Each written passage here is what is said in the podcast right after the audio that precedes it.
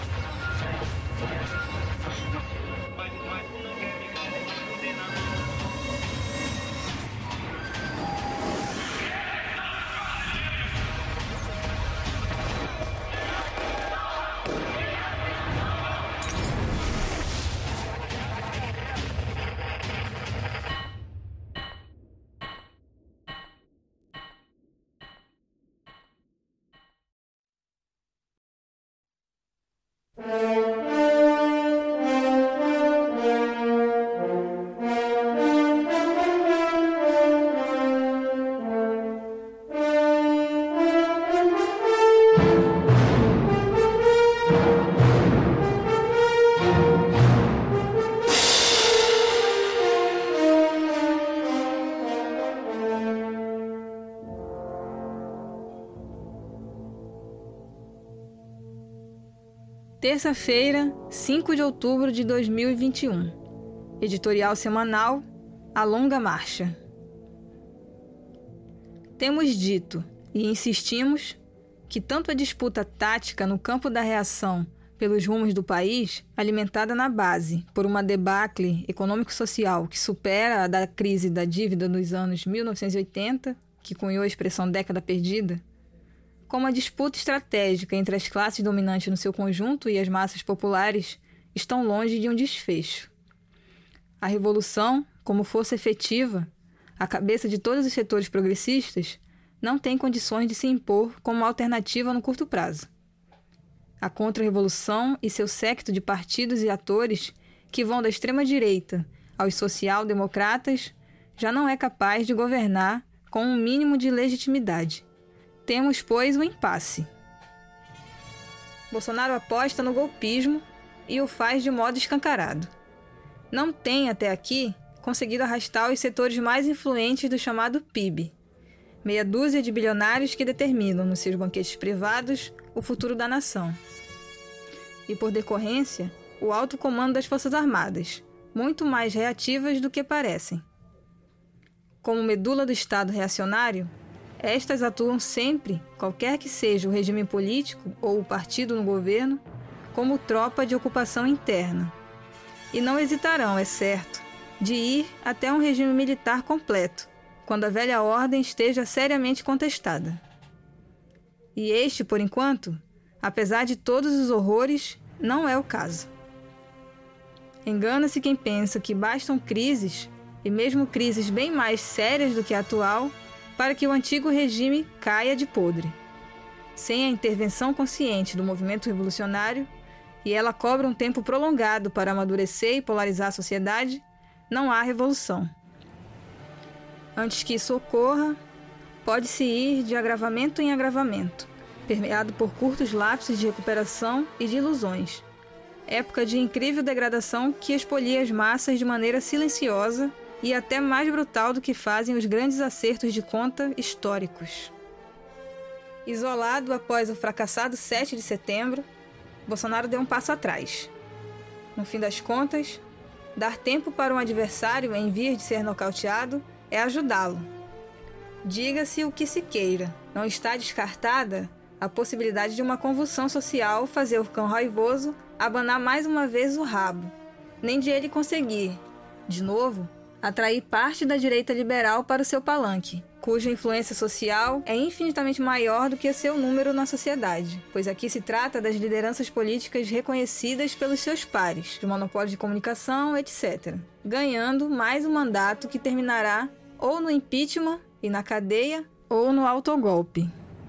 Outra possibilidade, ainda que difícil para o momento em que disputa com Bolsonaro, é o alto comando impor uma reestruturação do velho Estado mediante sua intervenção militar, seja pela coação institucional pacífica ou pela imposição em sua interpretação do artigo 142, desde que se agravem as dificuldades de seu plano e desde que muito bem respaldadas na legalidade, legitimidade e estabilidade, e com o apoio da direita liberal, neutralizando a extrema-direita e cujo resultado seja um novo regime político, não militar e fascista, mas sim viu demoliberal, mais deformado, mais reacionário e mais restritivo.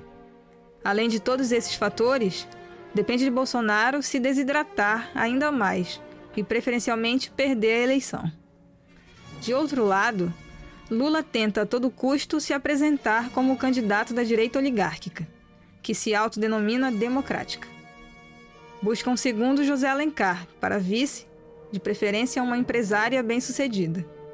Escreverá quantas cartas aos banqueiros sejam necessárias e fará alianças que vão da esquerda oportunista até partidos do dito centrão, que hoje estão com Bolsonaro. É coerente num quesito nunca abriu mão da colaboração de classes, ao contrário de certos intelectuais radicais que propugnam quase como um alto de fé a necessidade de uma ruptura, mas no frigir dos ovos conciliam sempre com os conciliadores.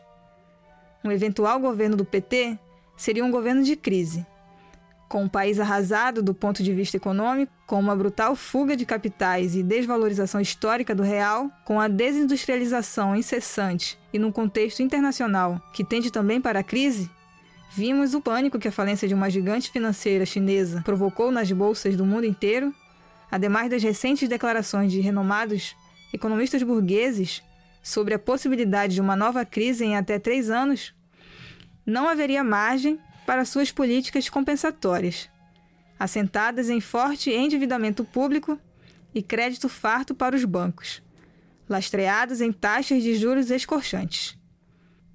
Internamente, seria contestado de modo contínuo por pelo menos um terço do eleitorado, que marcha com Bolsonaro e sobreviverá a ele, e também pelo movimento popular e revolucionário, que denunciaria todas as promessas que ele não poderá cumprir.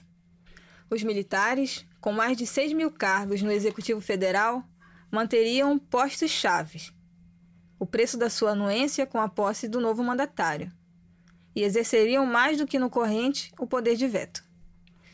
Em suma, se ganhar, Luiz Inácio coroará sua biografia de maior renegado e vende operários da história do Brasil.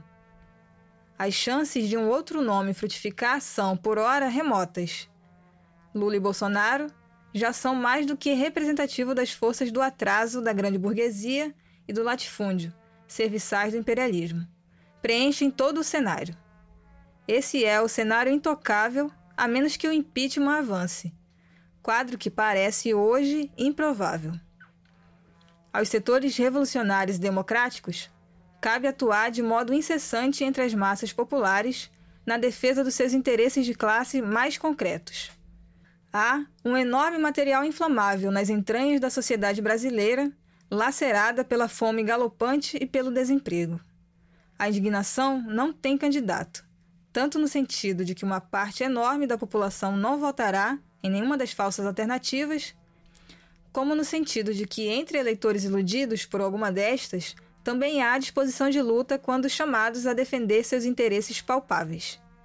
E jamais se pode excluir a possibilidade de esta indignação rebentar em ondas de fúria e protestos massivos, nos quais as forças consequentes podem avançar em semanas ou dias o terreno que em tempos normais cobraria meses ou anos para ser percorrido.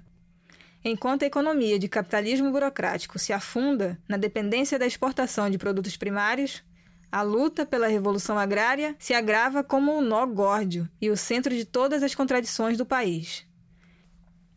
Em suma, estamos certos de que a revolução no Brasil vencerá, mas não sem antes percorrer a sua própria longa marcha.